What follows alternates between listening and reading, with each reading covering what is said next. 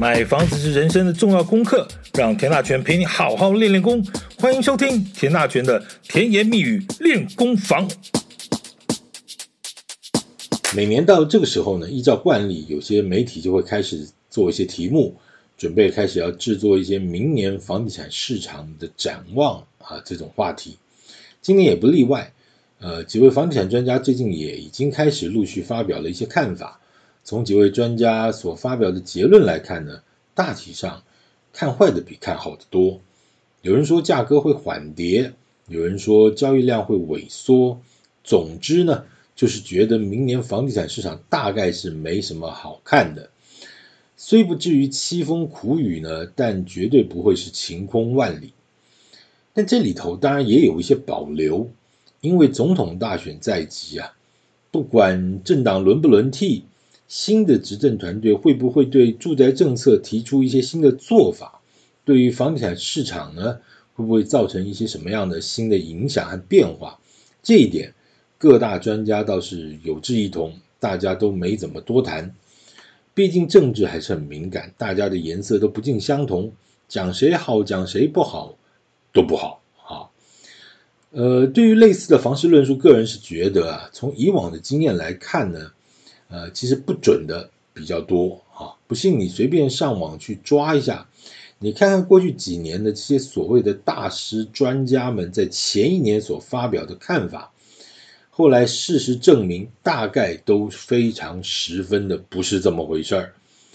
这种进入网络和大数大数据时代啊，说过的话，其实发表过的看法呢，回头你只要在网络上 Google 一下，马上就一翻两瞪眼。偏偏呢，咱们的媒体呢，就是很吃这一套。反正去年讲今年，前年讲去年，大前年、大大前年，每年讲的都不准。但是到了年底呢，还是会不屈不挠的问。明明就知道有些有些某些专家的看法呢，就是摆明了啊失之偏颇。但是不管是为了收视率或者点击率，那说错了也没差。反正只要是大师专家说的，就算错了也是对的。我个人是基于这个尊重言论自由的一个立场呢，呃，看好看坏，看多看空呢，只要不是为了一己之私啊，或者是符合法律的一个规范的，你爱怎么说，本来就是言论自由的范围。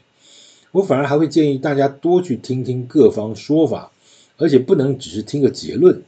什么涨涨跌跌啦，交易量缩几成，涨这多多少啦？我建议您要仔细去看一下他们的论述的内容和依据。好，房地产的市场规模这么大，产业这么多，上下游的变化非常非常的呃复杂。这种评论和分析呢，真的不能只靠感觉哈，更不能用情绪或立场去判断这个所谓的是非对错。买间房子动不动就是几百几千万啊，不能以人废言，但是也不要预设立场，经过多方比较之后，自己再做判断就是了。干嘛讲的这么正义凛然？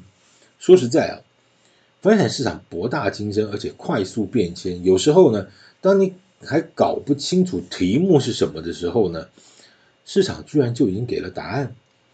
呃，所谓上有政策，下有。对策了，新的状况不断的出现，你说这都是眼睛业障重吗？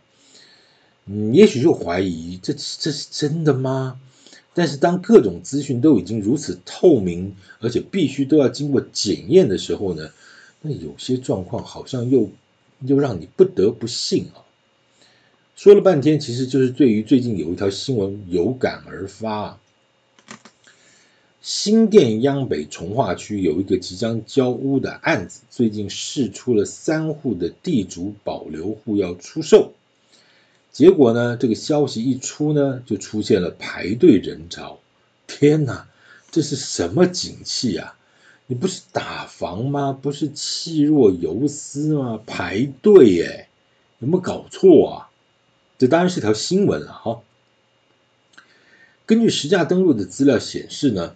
这个社区当时每平的成交价大约在六十五点三八万左右了哈，这是当时预售的时候，最低呢是每平五十九点九四万，差不多就是均价六十五万了哈，最低六十万左右，那最高啊每平大概是七十点五万。过去一年呢，最高价也不过是七十四点零七万一平。我为什么刚才讲说叫不过也是七十四点零七万呢？你待会儿听就知道了。好，这释出的三户地主户哈，都位于八楼，分别在 A one、A two、A 三栋哈。据了解呢。这个只要每平出价低于八十六万一平的买方呢，全数被退。嘿，没有听错吧？最去过去一年的成交价是八呃七十四万哦。然后呢，这一次三户释出，只要每平出价低于八十六万呢，就全部被退。那最后经过出价和议价之后呢，这个传说中地主户以每平九十万的单价呢成交，那最贵的那那一户呢，每一平达到九十二万，也创下了新新店的这个央北重化区的这个区域新高纪录。你有没有搞错啊？再讲一次哦，过去一年的最高成交价是七十四万，这会儿成交价变成九十万与九十二万，这。这一年之间就涨了二十趴，这是怎样？当然有人会说是假的吧，就是投资客在炒作吧。第一点啊，这个媒体报道呢，他也查询了建设公司，那也问了建设公司这到底怎么回事。建设公司说，这三间是地主分回的地主保留户，这跟建设公司无关。那建设公司的房子呢，早在二零二一年的预售的时候呢，就已经销售完毕了。而且这家建设公司属于大品牌的上市建商啊，我就孤影其名了哈。它的建筑品质在业界是颇具盛名的。你要说这家建商要拿这个题材来炒作些什么，应该是完全没有这个必要了。而且这个即将交屋的社区也都全部卖完了，建设公司如果要耍点什么手段，应该也不至于把脑筋动到这个上面吧？哈，我刚讲了，因为这是也是个大品牌的建商，知名建商，以建筑品质呃闻名的哈，那这一点我觉得要要做动作耍手段，我觉得应也就没有这个必要吧？哈。这根据资料显示呢，这个社区的产品平数呢不大啊，分别是二十八平、三十六平与四十一平这三种平数。你就拿最小平数二十八平的两房来看啊，就算一平九十万算下来，嗯，不买车位的话，房子总价也是两千五百二十万起跳了哈。你说要说是投资客炒作，这笔。这笔数字不算小，而且它是它是它是即将交屋的成屋哦，所以你自备款没有你的自备款没有什么什么两年工程期慢慢付，没有这件事，你硬邦邦可能呃进门的贷款就是自备款就是三成或三成好多了哈，那很抱歉就是两百两千五百万就是七百五十万很 game 的贷出来，不算小哎，哦嗯。你说是投资客炒，好像也不太好炒吧？哈，如果他是什么，刚刚讲的，如果又是什么什么特定地区央行的什么限贷令啊，只能贷七成，他就真的是七百五十万现金要拿出来。那如果说你是一般的首呃一般的自住客，你你可以贷八成，也是五百万现金哦。这个还对对不起，这还没有算车位的价钱哈。所以，嗯，如果说这件事情是真的。那这个社区这一年呢，就涨了二十趴，不仅当场就打脸了之前很多大师专家说什么房价跌十趴或连跌几年，一年跌几趴这种看法啊，嗯，当然你也会说了，就说这是极少数的个案，而且只有三户，你不能代表整个市场呃的气氛，呃，外面的整个市场呢，媒体上面写还是一塌糊涂啊，那当然这个我也同意。啊，把这个题目小题大做，说实在也不是那么了不起了啊！你就当它是条新闻看看过去就算了。那我们要怎么去看这个市场的细分呢？我们就每个区域挑几个案子来看一看喽。好，我们就多找几个个案，看看这些市场到底是怎么样？当然市场上的案子很多啊，你要选哪个做指标呢？嗯，我们想北部的部分，我们就来看看这一年来呢，所以全国的知名度最高、广告量最大，在电视上 CF 的预算啊，就是那个电视广告的预算下的最多的那个案子，好吧？呃，嗯，这样子应该知道在讲什么了吧？哈，就这个案子呢，它位于三重，它诉求的是新北市政府第二行政中心。啊，还有某个媒体集团总部即将进驻的那个案子，我讲的这么模糊，应该都听得懂在讲哪一个了吧？啊，虽然我自己的 podcast 啊没有什么业配和广告化的问题呢，但是实事求是，我们就就事论事啊，还是案名的我们就孤影其名，我们不提案名比较好，好，免得说就是帮什么业者植入性行销之类的，好，这个不提。其实说实在哈，有很多其实认为房地产好像很好赚的网红哈，其实这拼命的在做置入性行销，当然这也是个人经营的一种方式了哈。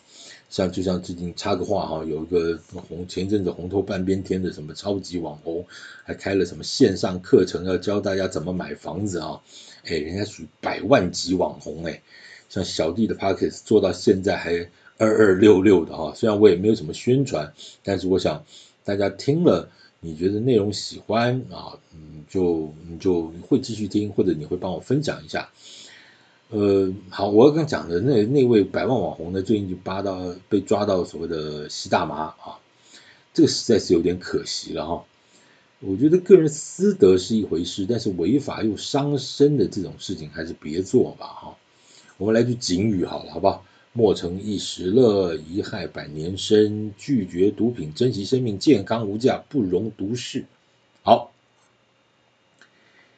哎，我们是有做做警语的哈。好好，OK，回来讲哈，那个诉求新北市第二行政中心的这个大案子哈，他从去年十二月九号，就是二零二二年的十二月九号，第一笔实价登录开始哈。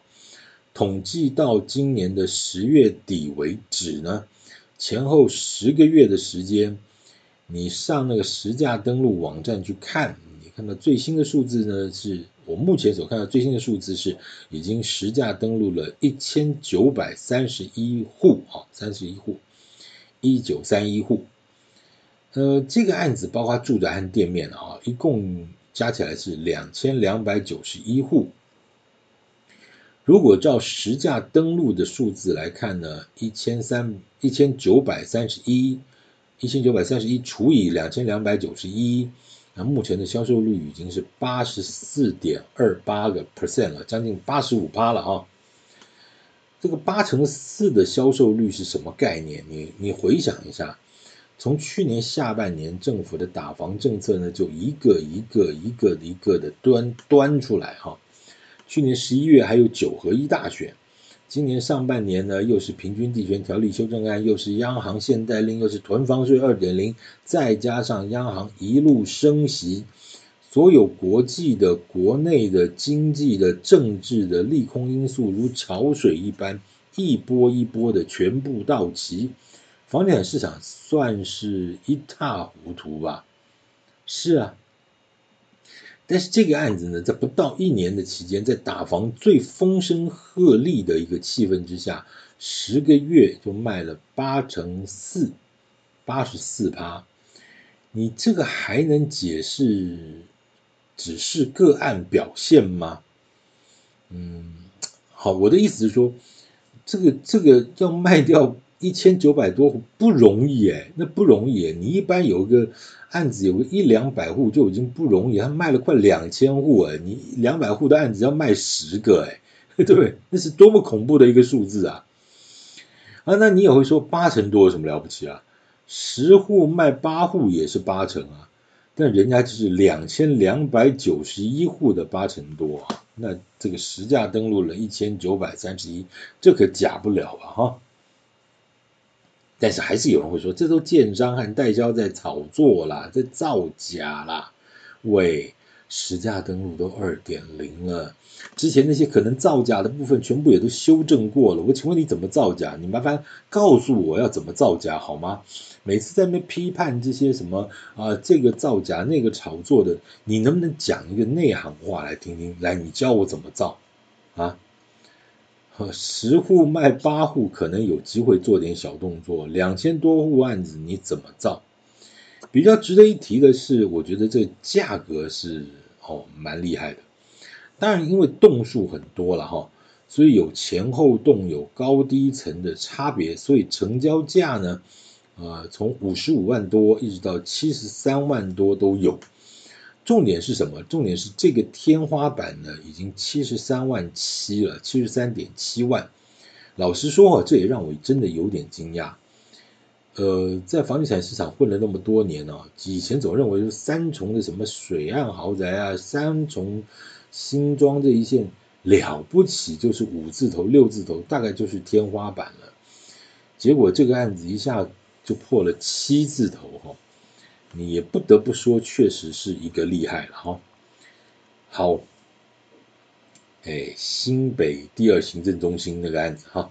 那我还是不要讲名字，大家应该应该有看电视，有甚至网络上他下的也很多预算啊，大家看一看就知道什么案子了哈。刚才讲的是大台北，啊，其他的地方呢，嗯，我们就先跳去台中看看吧，因为台中最近有有一些状况真的是哦很厉害。其实近一年的打房政策，老实说对台中的房地产市场的影响真的有相对有限了哈。你说完全没有影响，有了还是有，只是它比较起北中南来说，台中的市况影响相对有限，因为这是我个人的亲身经验哈，之前就已经跟大家报告过了，我这边就不再多说了。其实台中房地产市场的实际动向呢，道听途说呢，没有什么意义，房地产圈子里头呢，传来传去，好像也只是小道消息。同样的。你有空去实价登录网站扫一下呢，你就会知道有好几个预售案呢，都是在开卖之后就秒杀。你不要问我到底是谁在买，因为老实说，我也不知道谁在买。呃，我举一个例子来说，有一个案子，它地点非常非常的好。我想在台中的朋友应该就知道，它就在台中的贵宝地七期从化区，地点就在大圆柏的后面。这个地点应该算台中的蛋黄中的蛋黄吧，哈。好，这个案子其实我在六月份的时候我就听说了啊，那个圈子里朋友在说说这个案子呢，短短六天之后，六天之内啊就卖光了。我当时根本就不信，我天你的操蛋！以为就是大家随便说说了哈，大家聊聊天嘛哈，啊这个案子卖的好，那个案子卖卖，这这这种反正市场传闻、马路消息很多了哈。结果呢，在实价登录的网站上显示呢，总计三百四十六户的这个案子的社区呢，从今年六月份开卖到十月底呢，已经实价揭露了三百零四笔，哎。三百零四的三百四十六，这又是什么概念啊？这是这是八十七趴的概念啊！而这案子也很有意思，因为呢，它是两家建商都算是大型建商，两家建商合作开发的。那 A 建商分大概分回两百二十户啊，先开卖。在六月中旬呢，第一次实价登录的时候就 all in，all in 啊，all in 什么意思？就是两百二十户。一次全部登录完毕哈，那 B 建商比较 B 建商分回一百二十六户，那比较慢开卖。我印象中那个时候好像是八月下旬才开卖，到现在呢，实价登录网网站上面也揭露了八十四户，所以刚刚讲过的总户数是三百四十六，现在揭露了三百零四。就是销售率是八十七点八六个 percent，喂，你不是打房吗？你不是囤房税二点零吗？不是房地合一税延长年限两年变五年了吗？难道这些买房都不知道吗？你开什么玩笑？他知道你还买啊？是啊，就是知道还买啊。重点是哈，这个案子完全没有打广告，你完全没有在什么电视、广播，甚至网络上，你看到什么大篇幅的广告，连小篇幅可能都不多了哈。当然我没有长期在台中，但我听台中朋友说，确实也没有看到，没没有听到什么消息。那可能对于一般人来说，可能连听都没有听过这个案子啊。它的预售屋的接待中心呢，也是之前卖过其他的案子的接待中心，继续沿用。这稍微装潢一下就继续沿用啊。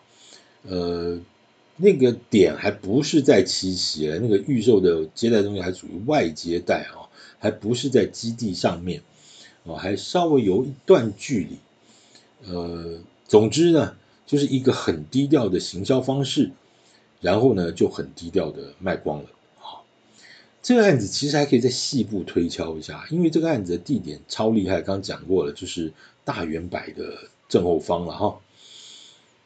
社区除了三呃三百四十六户里头有规划十二户的店面呢，还没有卖啊，所以如果三百四十六户扣掉十二户的店面呢，住宅只有三百三十四户，这样算起来呢，揭露的三百零四户除以三百三十四户的话。你扣掉这个店面的十二户来说，销售率就是九十一趴。哎，我也在想哦，这种钻石地段的这种店面到底要卖多少钱一平？要是我呢，我也不急着卖，我等到盖好之后，看看那个时候的状况再说。应该不会太便宜才是吧？哦，应该应该不会太便宜吧？至于多少，我我没有概念哈，因为那种。店面的价值，它很难用什么行情比较法什么去讲。那那种钻石地段的店面，能买得到就不错了。它不是什么价格问题啊，也许总价有点关系吧。但是，嗯，地段好，它它它它投报率高，那可能就不会有这方面的问题。但你现在去算这个东西也没什么意义。我我我的话，我是会打算提后量够够嘛哈。好。其实，在台中啊，这种实价登录一次 all in 的案子还有好几个，哦，在十四重划区和在乌日啊，还有几个区都有啊。呃，再讲一次，不是打房吗？不是居住正义吗？这些案子难道都是投资客的炒作吗？呃，如果不是呢，那就只能想到哦，这些买方可能真的是自住的哦，表示房市的自住需求。的那股能量呢，远远超出你我的想象啊！如果结论呢，发现哎呦，原来还是都是投资客，那我看呢，政府把所有的招数都用尽了哈，投资客还是在抢房子，那可能的问题呢，就不是出在这些政策原本所设想的那些目标了。我不让你贷款，我不贷款呢、啊。我我就多你很多房子做囤房税也也也是啊，你短期炒作我拉长时间也也已经拉了啊。哦，那这个原本政策所希望的状况，那你说啊升息让你负担重也升了啊，对啊，那也确实如此，那那确实还是有这么多人在抢房子。啊，这真的，也许政策这件事情可能还要再研究一下了。嗯，台中台中的房地产市场确实，我不不实在是不很不喜欢用这个形容词啊，就金光闪闪，但是确实真的还是还是真的气气底气很足了哈。好，那我们就再往南吧，再坐一趟高铁到高雄去看看。呃，之前有太多的市场讯息说呢，说什么台积电去高雄设厂是一场误会啦，所以呢，使得原本支撑房市利多的这些炒作题材就没啦，那高雄房地产市场会崩盘呐，呃，可能什么现在就气若游丝啦，啊，媒体上面好像也没有写的多么的了不起啊，感觉上不太好，那事实上是不是这样呢？我们再来看一看哈。高雄太大了哈，我没有办法一口气把什么三民、左营、新兴、林雅、前镇、小港一次讲完了，我们就看看高雄房市的一个天花板地区好了，就是所谓的美术馆特区。我这边就举个例子啊，这个例这个例子是一个向来建商呢，是一个向来以新建豪宅为主的在地建商啊，它的一个预售的新推案。